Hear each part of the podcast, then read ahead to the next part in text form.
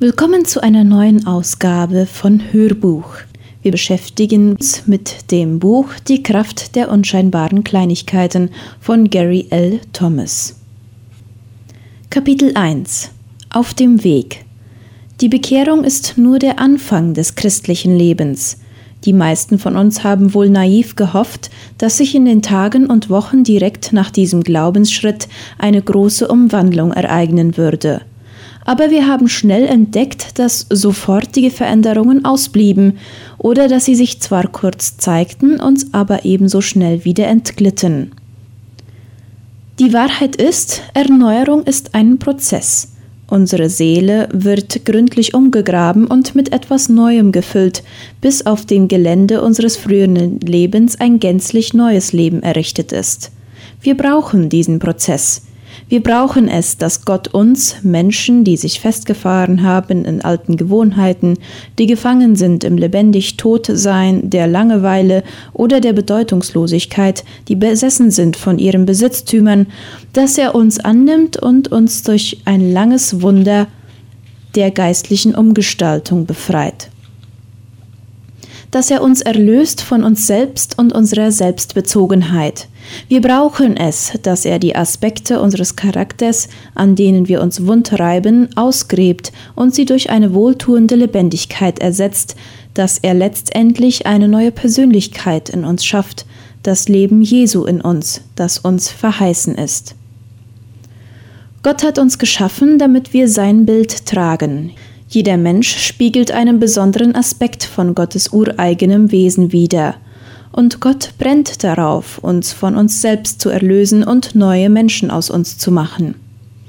C.S. Lewis lässt seinen Fachmann für Verführungskünste Screwtape in Dienstanweisungen für einen Unterteufel feststellen, wenn Gott davon redet, dass seine Geschöpfe sich selbst verlieren sollen, dann meint er damit nur, dass sie das Geschrei ihres Eigenwillens lassen sollen.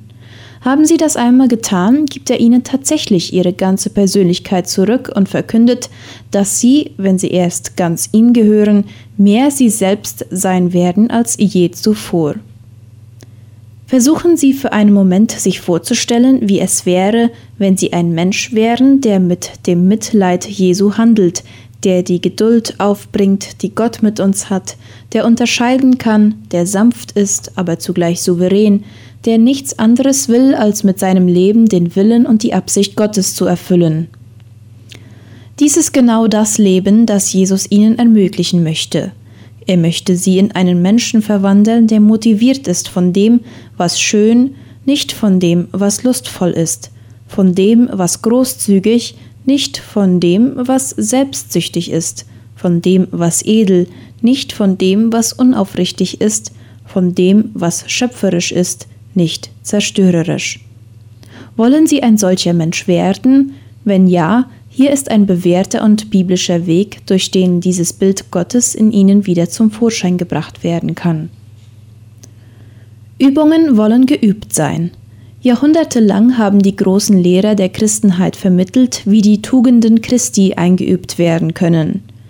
Sie meinten damit die innere Ausrichtung und das Verhalten, die an der Person und im Leben Jesu deutlich werden, eine Orientierung auf einen reifen Charakter.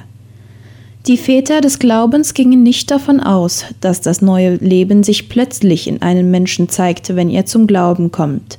Sie wussten, dass es wachsen muss in einem allmählichen Prozess der inneren Umgestaltung des Herzens. Der Bekehrung, die einen Anfang im Glauben setzt, muss das Erlernen einer entsprechenden Geisteshaltung und Lebenspraxis folgen. Genau darauf zielt die Einübung in die Grundhaltungen, die Jesus verkörpert. Natürlich ist das Heil etwas, das uns ausschließlich aus Gottes Gnade und ohne jedes menschliche Bemühen zuteil wird. Aber in Christus zu wachsen erfordert das Zusammenwirken von Gott und Mensch. Athleten und Bodybuilder trainieren regelmäßig, um ihren Körper zu formen. Christen können ihren Geist formen, indem sie sich in christliche Grundhaltungen einüben. Frömmigkeit, ein Leben, das der Berufung durch Gott entspricht, entsteht nämlich nicht plötzlich und nicht dadurch, dass wir ein schnelles Gebet sprechen, durch das wir unser Leben Gott unterstellen. Die christlichen Grundhaltungen, früher auch Tugenden genannt, bezeichnen innere Haltungen und Verhaltensweisen, die sich im Leben Jesu erkennen lassen. Wir handeln im Geist Jesu, wenn wir uns entscheiden, lieber zu dienen als zu herrschen oder zu manipulieren, lieber freundlich zu sein als aufbrausend.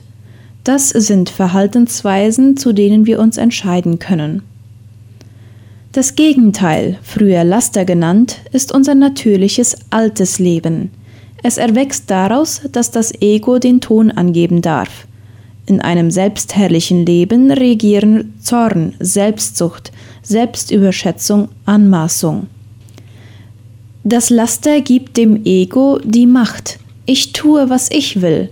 Ich schaffe mich selbst nach meinem Bild.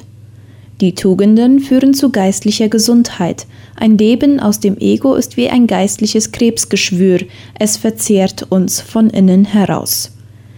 In der christlichen Tradition sah man die Tugenden von alters her als die Herzenshaltungen an, die Jesus selbst lebte. Es sind Wege, eine gelingende Beziehung zu Gott und den Menschen zu bauen. Geistliches Wachstum wurde daran gemessen, inwieweit ein Christ in seiner Persönlichkeit reifer und Christus ähnlicher wurde, nicht nur daran, wie viel theologisches Wissen er erworben hatte.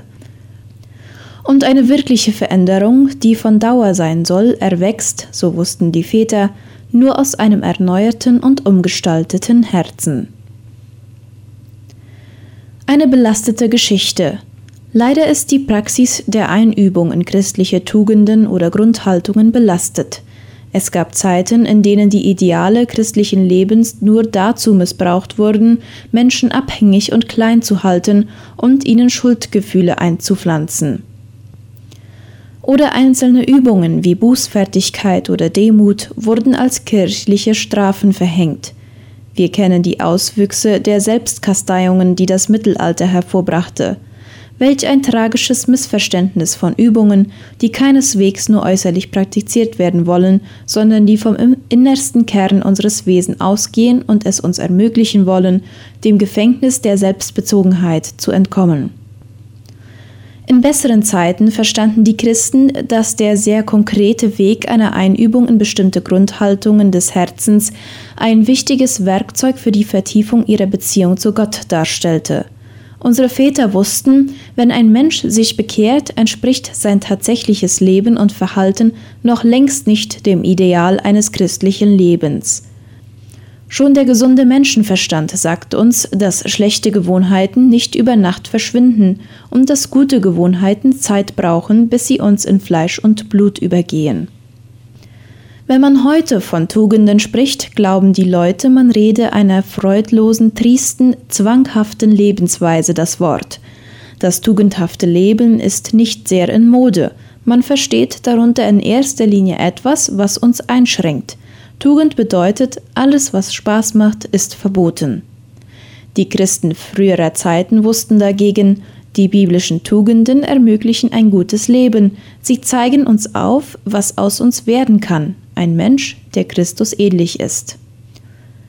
Christus möchte ein neues Leben in uns entfalten. Dieses Leben gründet sich nicht auf Gebote und Verbote. Es gibt auch keinen exakten Maßstab für geistliche Leistungen und geistlichen Erfolg, etwa wie oft und wie erfolgreich sie anderen von ihrem Glauben erzählen, wie oft und wie lange sie Bibel lesen, wie oft sie zum Gottesdienst gehen. Das Leben, das Christus in uns zur Entfaltung bringen möchte, ist ganz sicher nicht abhängig von unseren Bemühungen. Es geht nicht darum, sich mit anderen zu vergleichen. Sie können die besten Absichten haben, wenn es nicht Gottes Kraft ist, die sie vorwärts zieht, dann wird ihnen das ganze Unternehmen geistliches Wachstum bald unmöglich erscheinen. Sie werden es als drückende Last empfinden. Die christlichen Tugenden sind so etwas wie Gottes Werkzeuge, mit denen er aus dem Material unserer Persönlichkeit das Bild seines Sohnes herausschnitzt. Das geht langsam, aber sicher. Wenn wir dieses Leben in uns entdecken, dann erfahren wir, was Jesus meinte, als er sagte, ich bin gekommen, damit du das Leben findest, das Leben in Fülle.